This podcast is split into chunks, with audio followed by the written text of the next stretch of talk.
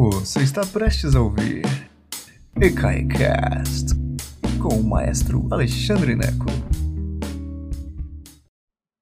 Boa tarde, senhoras e senhores. Que prazer imenso estar aqui com vocês hoje. E nós vamos falar sobre uma das óperas mais amadas do repertório lírico, O Elixir do Amor, do Gaetano Donizetti. Uma ópera que estreou em 1832 em Milão. É... E assim, ela é amada, é uma comédia romântica e a gente vai falar um pouquinho sobre isso, a gente vai ver o que é que está acontecendo, por que, que essa ópera é tão curtida, tá bom? E algumas das particularidades dessa linguagem engraçada. Ah, antes de começarmos, gostaria de lembrar que este canal é um canal gratuito e que ele só é gratuito, meninos e meninas, porque muitas pessoas, como você que está assistindo agora, contribuem com o que podem. Um real, cinco reais. Outro dia eu recebi uma doação de 10 centavos que me deixou muito feliz, porque é isso aí. De grão em, pão, de grão, em grão a galinha chupava, não é verdade? Então tá aí, dá um pulinho em ecai.com.br, clica em apoiar o ECAI e você vai descobrir todas as maneiras que você pode nos ajudar, tá bom? É muito importante, esse canal só pode existir por causa das doações de vocês, senão eu não teria como continuar o trabalho, tá bom? Se você curte Pix, está aí em vermelho o número do nosso Pix, é o nosso CNPJ, 14 212 894 000198, tá bom? Espero a sua doação e agradeço do fundo do meu coração a todos vocês que estão doando, porque eu adoro fazer isso aqui, mas eu preciso pagar as contas, né? Então, enquanto o enquanto o, vocês da internet estão ajudando o canal a se manter vivo, estaremos aqui, ok? Eu não posso misturar o ECAI presencial com o ECAI virtual, são coisas diferentes. Eu não posso, não posso tirar dinheiro de um para o outro, tá bom? Então, aguardo sua colaboração e agradeço do fundo do meu coração a todos vocês que estão colaborando, tá bom? Seguinte, o Elixir do Amor, L'Elisir d'Amore, do Gaetano Donizetti, é uma, um grande exemplo de ópera do bel canto. Bel canto. O que é bel canto? Traduz como ah, canto belo, né? O, o, canto belo. Mas mais do que isso, evidentemente, é um estilo de canto do começo do século XIX. Rossini, Donizetti, Bellini são os três principais é, compositores do estilo do bel canto. O Verdi, que chega aí em meados de 1800, né, 1850, a Traviata de 1853, o Rigoleta de 1851, o Verdi está no finalzinho dessa história, já pesa um pouquinho. O bel canto, ele tem essa característica do canto mais leve do mundo, em que a, o cantor, a cantora, são protegidos da orquestra. Então o compositor, ele, ele faz linhas melódicas incríveis, longas, maravilhosas, mas ele protege, ele não joga a orquestra inteira contra o cantor. A orquestra apenas acompanha o cantor, o que às vezes deixa a orquestra um pouco frustrada, porque a orquestra fica só fazendo pum, cluc, cluc, pum, cluc, cluc, pum, cluc, cluc, para que o cantor não tenha sua voz é, prejudicada, ok? O que, é, que é o contrário do que acontece com, com Wagner, por exemplo. Wagner não quer nem saber da saúde vocal do cantor. Wagner joga a orquestra inteirinha em cima do cantor e o cantor que se vire para aparecer. Por isso você precisa de cantores gigantes, com vozes gigantes para cantar Wagner. Aqui em Donizetti, Bellini e Rossini, você pode ter cantores pequenos, com vozes pequenas, porque a orquestra aguenta. Quer dizer, a orquestra segura para não cobrir o cantor. Então, por exemplo, eu canto, meu, meu repertório é Rossini. Languir per una bella. Hoje eu não canto mais nada, né? Mas na época eu cantava Rossini, que era isso, uma coisa mais levezinha, entende? Então, assim, é isso, né? Não existe melhor e pior. Existem vozes diferentes que servem a é, repertórios diferentes, ok? Então, aqui, no caso, Donizetti, Bellini, Rossini, são são vozes mais leves, algumas exceções, como Pavarotti, por exemplo, né, que é um tenor, um tenor lírico maravilhoso, que dá para cantar Puccini, mas canta muito bem esse repertório, ok? Pavarotti tem uma voz gigantesca, enorme, né? Mas é isso aí. Então tá. Que mais? O libreto é de Felice Romani, que é um poeta italiano estudioso de mitologia e literatura, que escreveu vários libretos para Donizetti e Bellini. Lembra que libreto é o texto da ópera, a poesia da ópera a gente chama de libreto. Interessante também saber que tem uma outra ópera chamada Le Filtre, chamada Le Filtre, o filtro, que na verdade é o elixir, que é uma outra, ou a poção, né, que se traduz em francês, do Daniel Aubert, com o libreto de Eugène Scribe, que também, então a ópera é baseada numa outra ópera, olha que interessante. A O Elixir do Amor foi escrita em apenas seis semanas, na correria lascada, e foi a ópera mais famosa eh, na década de 30 e 40 na Itália. Ok? Então foi a ópera mais famosa na, na Itália entre 1938, 1838 e 1848. Conta a lenda que em 1901 é, Enrico Caruso cantou essa ópera em, no Scala de Milão, sob regência de Arturo Toscanini. Olha só, já pensou, tá lá? Toscanini regendo, Caruso cantando o Elixir do Amor. E, claro, todo mundo conhece a área Una furtiva lagrima, que está lá no, no final do segundo ato.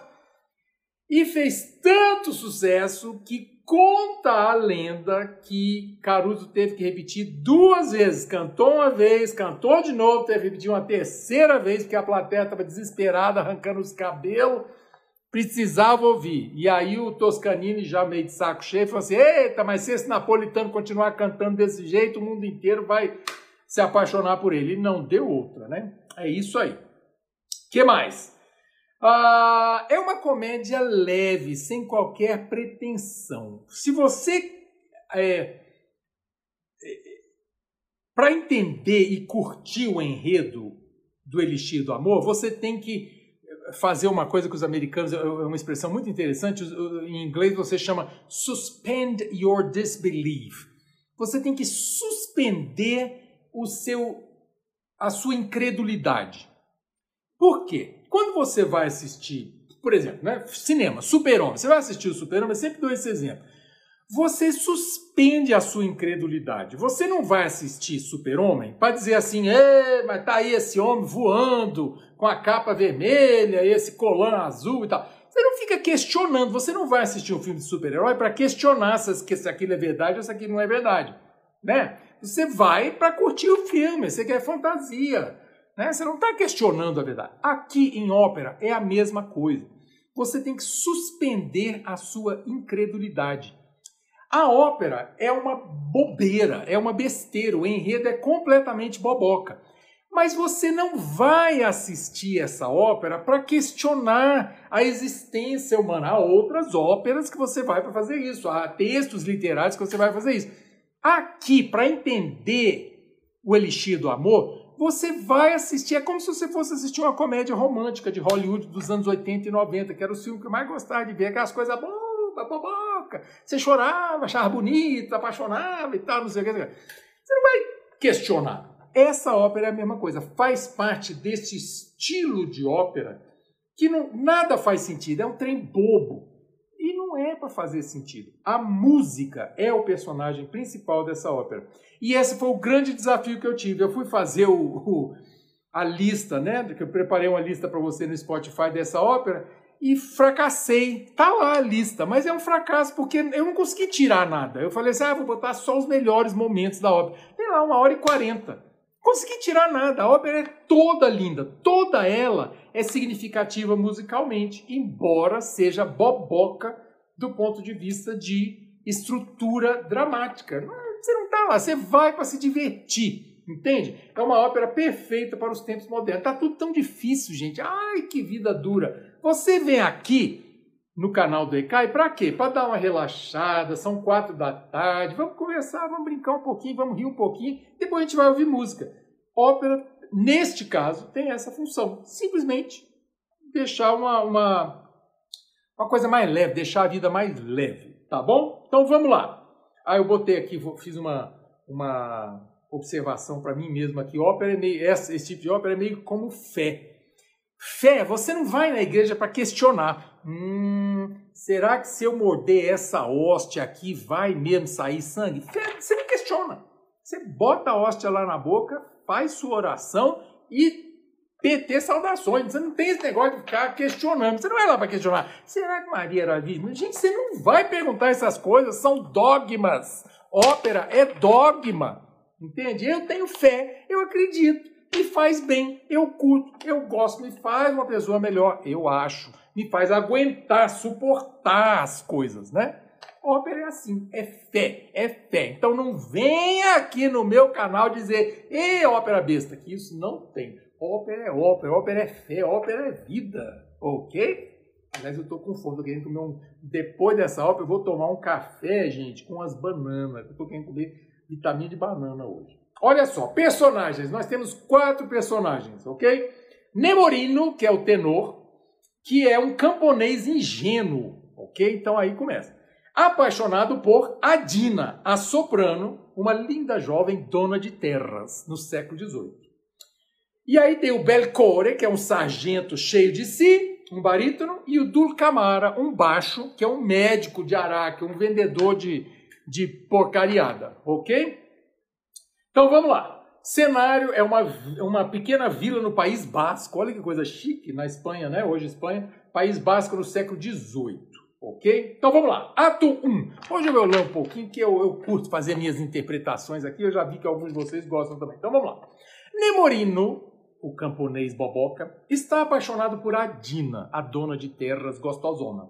Uma Nós estamos, olha só, tá pintando aqui uma tempestade em Brasília, então se por acaso a internet, se por acaso a internet cair, eu volto no meu 4G, tá bom? Mas tá pintando uma tempestade aqui, eu vou terminar esse negócio assim que possível, tá bom? Então vamos lá, começando de novo. Nemorino está apaixonado por Adina, uma, uma jovem rica, que o atormenta com sua indiferença. Quando Nemorino ouve a Adina, a Adina está lendo para os funcionários dela, lá para os empregados dela, está lendo a história de Tristão e Isolda. Gente, já é engraçado esse negócio, que imagina ler Tristão e Isolda, quem está lendo é Tristano et Isote. Ok? Isota, Isota, Tristano et Isote. Isota. Vamos lá. É, então, quando Nemorino ouve a, Dina lendo Tristão e Isolda para os funcionários dela, ele, ele se apaixona. E aí ele ouve a história de que a Isolda tomou lá a poção mágica e tal. Então ele fala assim, gente, eu quero uma poção mágica dessa aqui. Se eu, se eu conseguir tomar essa poção mágica, a Adina vai se apaixonar. Essa é a história, hein? Nesse momento, tá lá o Nemorino assistindo a, a Adina ler Tristão e Isolda para os empregados dela entra o sargento Belcore, que é um sargento cheio de si, com o regimento dele. Então você vai ouvir música marcial e tal, e ele começa a dar uma cantada na Adina, na frente de todo mundo. Nemorino fica agoniado que ele quer a Adina para ele. E, e, aí, a sós, quando sai todo mundo do palco, o Nemorino fala para a Adina: Adina, eu gosto de tu, Adina, eu gosto de tu, fica com eu. E aí a Adina diz que não, Nemorino, eu não sou homem, de, eu sou mulher de um homem só, não. Eu quero um homem a cada semana, eu não quero esse negócio, não. Se, aliás, você devia fazer a mesma coisa, Nemorino, viu? Nesse momento chega à cidade o médico Dulcamara, que não é médico de nada, é um médico de Araque, é um vendedor de garrafada. Lá no Nordeste faz de garrafada. Garrafada é aquele negócio assim, toma essa garrafada aqui que ela é boa para tudo, né? Aquele negócio assim, dor de, dor de joelho, é, piriri, qualquer coisa essa garrafada. Então ele vende as garrafadas dele, né? É, Nemorino pergunta para o médico se ele teria a, a, a, porção do amor da Isolda. Imagina se o médico sabe quem é Isolda. Meu Deus do céu. Então, parte é meio que meta-teatro nisso, porque é uma brincadeira. Porque o, o, o Donizete está fazendo gozação com o texto de Tristão e Isolda. Repara que isso é o, o texto de Tristão e Isolda é anterior à ópera. Essa ópera estreou em 1832. Wagner não tinha ainda escrito a ópera dele, ok? Então Tristão e Isolda era uma lenda antes de virar ópera. De qualquer jeito, então o Nemorino fala assim: Ei, me dá aí, tu tem aí a, a poção da Isolda? E o médico não tem a menor ideia de quem é Isolda, mas ele evidentemente repara que o homem é boboca e vende para ele. Ah, tem sim, ó, tá, tá aqui a poção da Isolda. E vende um vinho barato lá para ele, diz que é a poção. E o Nemorino gasta todas as economias dele para comprar o raio do vinho velho dele lá, tá bom? Para ter tempo de escapar, porque evidentemente a poção não existe, né, não funciona, o Dulcamara diz para o Nemorino o seguinte: essa poção leva 24 horas para fazer efeito. Então ele toma correndo a poção e tem que contar 24 horas para a poção fazer efeito. Encorajado pelo Elixir, que na verdade ele está é bêbado, o Nemorino finge indiferença quando a Dina chega. Ele fala assim: ah, amanhã tu vai ver, amanhã tu vai gostar deu. É isso que Nemorino pensa, só que ele está é bêbado só. E a, a Dina, evidentemente, não está entendendo nada que aquele homem está fazendo, né? Eu, hein? Esse homem não queria eu, agora, agora não quer mais. Mas tá aí. Belcore volta. Belcore é o sargento cheio de si. Volta e propõe casamento à Dina. A ópera funciona é assim: ah, quero casar com você. Então pronto. A Dina, que quer fazer ciúme para o Nemorino, diz assim: vou casar com você sim, mas daqui a seis dias. Também não faz sentido nenhum, mas é assim que ela diz. E aí ele diz assim: não dá para ser. Aí o Nemorino fala: ah, daqui a seis dias ela já será minha. O Nemorino está ouvindo. E aí o, o, o Belkov fala assim: olha, seria ótimo, só que eu, o batalhão vai embora amanhã, a gente vai sair amanhã, então a gente tem que casar hoje. Aí o Nemorino fica desesperado e vai, pelo amor de Deus, eu preciso achar o médico. E puf, cai o pano, porque aí acaba o primeiro ato. Então, assim termina o primeiro ato. Olha que beleza. Tô correndo para a tempestade não pegar aqui. Aí, segundo ato, já começa na festa de casamento. O segundo ato, abre o pano, tá lá. O a festa de casamento da Adina com o Belcore, o sargento. Doutor Du Camara, que não é doutor nada, e a Adina estão cantando um dueto para entreter os convidados. Quando chega o notário lá do casamento, né? Era o juiz lá, o notário, para oficializar o casamento. A Adina está incomodada porque o Nemorino ainda não chegou no casamento e ela arrumou todo esse negócio só para fazer ciúme no, no, no Nemorino. Isso também é uma coisa que não fica muito bem explicado, porque a Dina, na verdade, curte o Nemorino, não é apaixonada por ele, mas curte, acha ele bonitinho e tal, essa coisa toda. Então, aí está explicado para você. Então, ela fez só para encher o saco do Nemorino. Os convidados seguem, então, para a assinatura dos votos, enquanto do Camara, o médico louco, fica para trás, é, comendo e bebendo. Nemorino chega sem ser visto e implora do Camara por um elixir mais poderoso e, e rápido. Do Camara, pelo amor de Deus. Mas aí não tem mais dinheiro nenhum. Do Camara diz que não pode ajudá-lo de jeito nenhum. Aí, nesse momento, chega Belcore, os dois estão conversando lá, do Camara me dá uma poção mais rápida. E nesse momento chega o Belcore, que voltou lá da, da área do casamento, dizendo assim: Uai, a Dina não quer casar agora, não, quer adiar um pouquinho. E aí ele vê o, o o Nemorino, o Belcore, o noivo, né, vê o Nemorino meio, meio é, borocochosinho e fala assim, uai, por que tu tá borocochosinho? Ele fala assim, ah, porque eu preciso de eu preciso de, de, de dinheiro, ele, é para comprar o elixir. Não fala isso, ele diz que precisa de dinheiro. Aí o, o, o sargento pensa e fala assim, quer saber, eu vou me livrar desse cara. Fala assim, uai, se tu se alistar agora no exército, ah, você recebe seu soldo imediatamente. E aí o Nemorino, que é burro, entra, se alista rapidamente, assina lá um contrato com, o, com o sargento é, Belcore e recebe o dinheirinho e compra o Elixir, o Elixir mais poderoso que o do Camara vendeu para ele, né?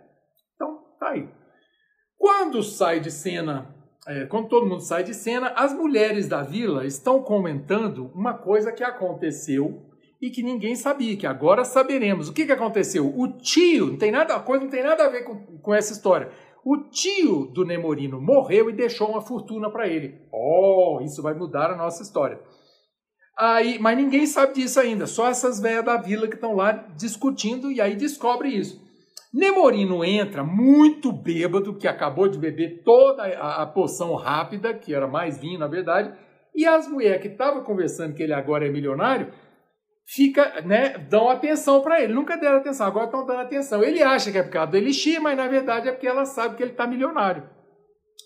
Aí ele tem certeza que a poção está funcionando. Então é uma cena muito engraçada. É isso que eu falo que é uma brincadeira, que a ópera é uma brincadeira, entende? É uma comédia, é para ser engraçado. É igual, lembra as coisas do Jerry Lewis? O Jerry Lewis é assim, muita gente acha ele um bobocão. Quando eu era criança, eu morria de rir. Achava o cara genial. Depois, virando adulto, eu acho meio baboca. Mas descobri que, por exemplo, os franceses adoram o Jerry Lewis. Eles consideram o Jerry Lewis no nível do Charlie Chaplin, que nós, brasileiros, não, não consideramos de jeito nenhum, mas os franceses acham. Curioso isso, né? Que assim, como, como que culturas diferentes interpretam. Mesma coisa aqui. Essa, essa ópera é boboca. É para ser boboca, ok? que mais? É, a Dina, que vê aquela mulherada cercando o Nemorino, perguntou: ai, que história é essa? Aí o do Camara, que está do lado, fala assim: não, é porque eu vendi um, eu vendi um elixir para ele, ele tomou o elixir. É claro que a, a Dina é mais esperta e sabe que isso é tudo falso e ela fica com dó dele. É, fala assim, gente, quer dizer que ele gostava de mim mesmo e sempre gostou de mim. Assim é, é, é o que acontece. Aí sai todo mundo do palco, fica o Nemorino sozinho no palco e aí ele, ele está refletindo sobre um momento em que ele viu quando ele, quando ele é, diz que não que, que estava indiferente a, a Dina, que ele viu, ele acha que ele viu uma lágrima caindo do olho da da Dina, porque ela, ele estava indiferente e ela sofreu. E é nesse momento em que ele canta a área mais famosa da ópera, Una furtiva lagrima negli occhi suoi spuntò, quelle festose giovani, etc, etc. Vou cantar a coisa toda. Mas é muito bonito quando chega no final que tem uma cadência. Então é um exemplo de cadência. Eu vou fazer a cadência para você só porque a aula é minha, eu faço o que eu quiser, né? E no final, o que é uma cadência? A orquestra para para o solista mostrar seus dotes. Então ele diz: Non chiedo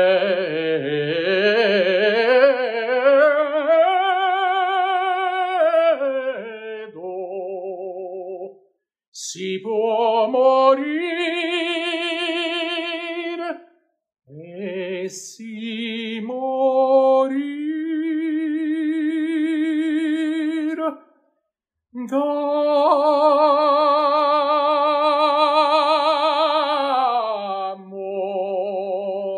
orquestra volta. Isso, quando a orquestra para, é uma cadência. Agora você aprendeu. É uma área linda, linda, linda. Foi essa que o Caruso teve que cantar três vezes e tal. É lindo, tá lá na lista que eu preparei para você.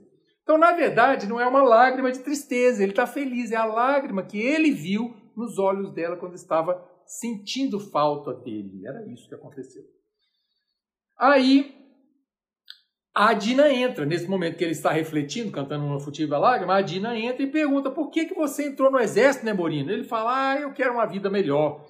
Aí ela diz, Nemorino, tu és amado. Eu comprei o contrato de volta do Belcore e você pode ficar na vila. É isso. E aí ele não entende que, que ela gostava dele. Ele, ele acha que ela comprou, porque lembra que ela é rica. Ele comprou, ela comprou o contrato dele só para que ele ficasse ali. E aí ela tá saindo de cena e ele tem um chilique. Ele fala, não, eu preciso do seu amor e pipipi popopó. E ela fala, não, Nemorino, tu não entendeste.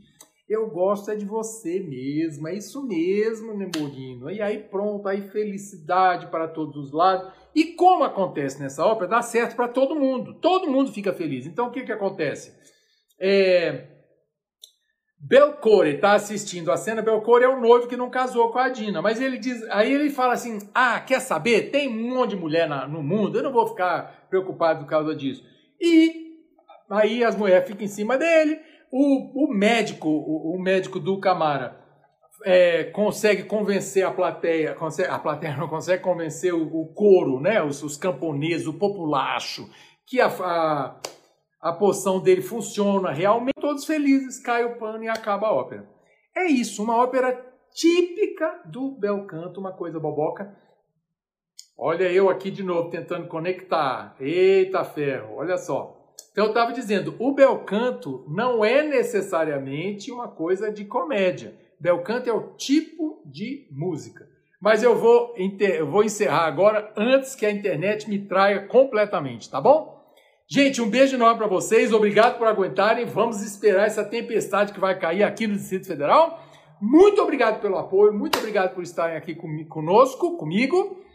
E voltem sempre ao ECAI, tá bom? Se você está no Distrito Federal, já estamos com programação presencial. Vai em ecai.com.br, clica em. Pro... É, o negócio está difícil hoje. Eu vou me despedir, tá bom? Beijo enorme para vocês. Até breve. Beijão. Obrigado por nos escutar. Agora, seja sempre o primeiro a saber da programação. Assine nossa newsletter em ecai.com.br.